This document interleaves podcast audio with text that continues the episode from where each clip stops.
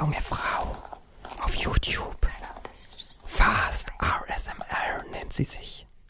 Sie sitzt vor ihrer Kamera, ich sehe ihren Oberkörper, ihren Mund. Ihr Gesicht ist aber abgeschnitten.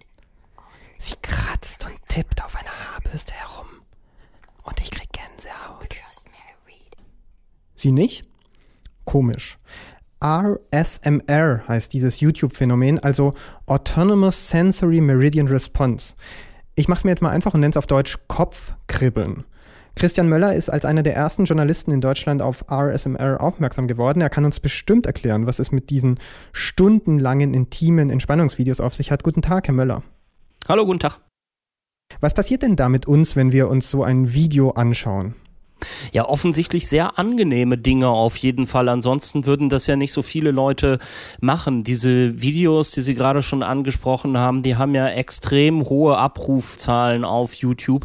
Das geht bis in die Millionen hinein und das, obwohl in diesen Videos wirklich minutenlang, teilweise mehrere Stunden lang scheinbar nichts passiert. Die Leute, die ASMR haben oder ASMR machen. Man weiß nicht so genau, welches Wort man da jetzt benutzen soll. Die berichten auf jeden Fall, dass sie von diesen Flüstervideos, wo Leute die ganze Zeit flüstern oder eben Dinge machen wie Handtücher falten, mit Alufolie rascheln, dass sie da in einen fast tranceartigen Entspannungszustand hineingleiten und den als sehr, sehr angenehm empfinden. Ist das so eine Art Droge und erklärt das vielleicht die hohen Zugriffszahlen? Millionen Zugriffe, haben Sie gesagt? Darüber könnte man jetzt nur spekulieren, also ob da irgendwelche körpereigenen Stoffe, eventuell Endorphine oder ähnliches ausgeschüttet werden, das müsste erstmal die Forschung erweisen, die es zu dem Thema gerade einmal so in ihren Anfängen bisher gibt. Auf jeden Fall berichten viele von den Leuten, die sich diese Videos ansehen, dass sie da in durchaus so eine Art Rausch kommen oder dass sie so eine gewisse Art von ja, kleine Abhängigkeit da schon haben. Also viele sagen, ich habe das stundenlang gemacht, als ich einmal darauf gekommen bin, dass diese Videos bei mir diesen Effekt auslösen, habe ich stundenlang vor dem Rechner gesessen, habe die Außenwelt nicht mehr wahrgenommen und habe mir eben diese Flüstervideos angeguckt. Sie haben gesagt, die Forschung über RSMR ist gerade noch im entstehen.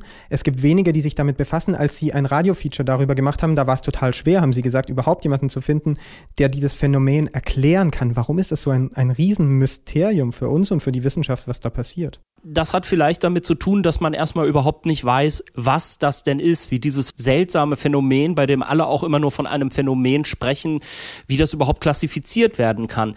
Diese Abkürzung, die wir jetzt auch beide verwenden und die sich mittlerweile eingebürgert hat, ASMR oder ASMR, die scheint ja so zu suggerieren, dass das irgendwie eine Art, weiß ich nicht, Krankheits- oder zumindest medizinisches Syndrom ist. Das ist aber erstmal eine Bezeichnung, die von einer Frau in den USA Jen Allen heißt die, ausgedacht worden ist vor einigen Jahren, um überhaupt erstmal einen Namen für die Sache zu haben. Das soll natürlich so ein bisschen medizinisch klingen, so ein bisschen klinisch, als wäre es damit klar klassifiziert.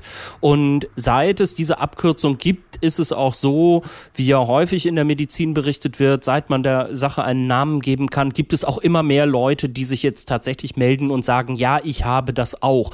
Aber man weiß erstmal überhaupt nicht, was es ist. Und daraus folgt dann natürlich, wer fühlt sich als Wissenschaftler überhaupt zuständig dazu zu forschen und Versuche dazu zu unternehmen, die dann ja oftmals einen hohen Einsatz von Geräten, von Apparaten in Laboren und so weiter haben.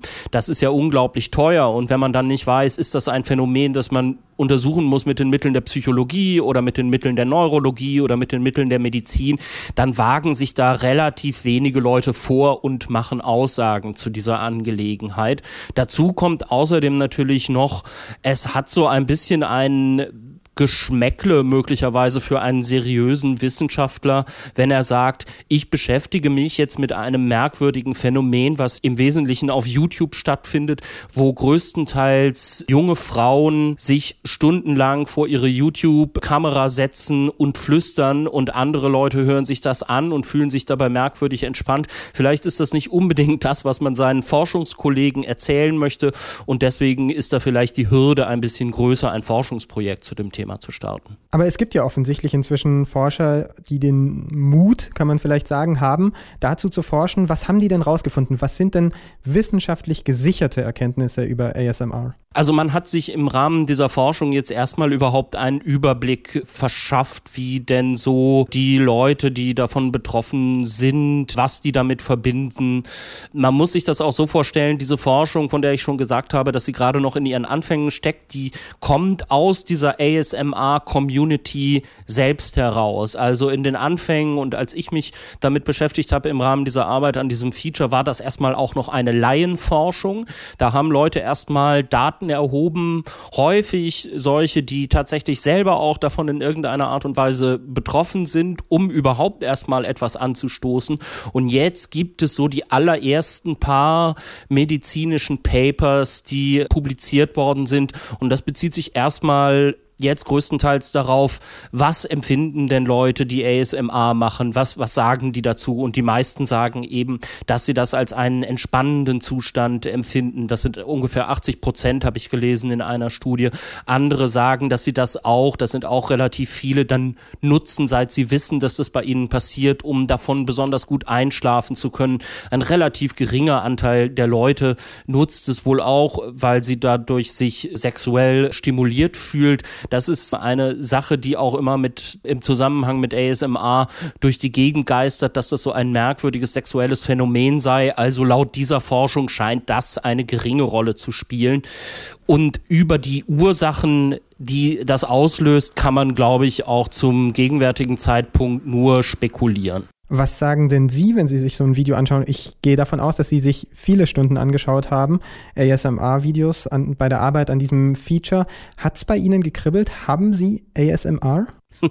Nein, leider nicht. Ich habe das tatsächlich, wie Sie sagen, am Computer äh, einige Male abends mit Kopfhörer und unter den denkbar günstigsten Umständen probiert, selber in so einen Zustand hineinzukommen. Bei mir hat es leider nicht geklappt. Und wenn es nicht klappt, kann man das irgendwie lernen? Kann man das trainieren, wenn man es nur, nur wirklich will? Das kann man sicherlich machen. Ich habe das nicht probiert und ob das dann klappt, das kann ich Ihnen leider nicht sagen. Kopfkribbeln alias ASMR. Darüber haben wir mit Christian Möller gesprochen. Er ist freier Journalist und hat als einer der ersten in Deutschland über das Thema berichtet. Herr Möller, ich danke Ihnen. Sehr gerne. Alle Beiträge, Reportagen und Interviews können Sie jederzeit nachhören im Netz auf detektor.fm.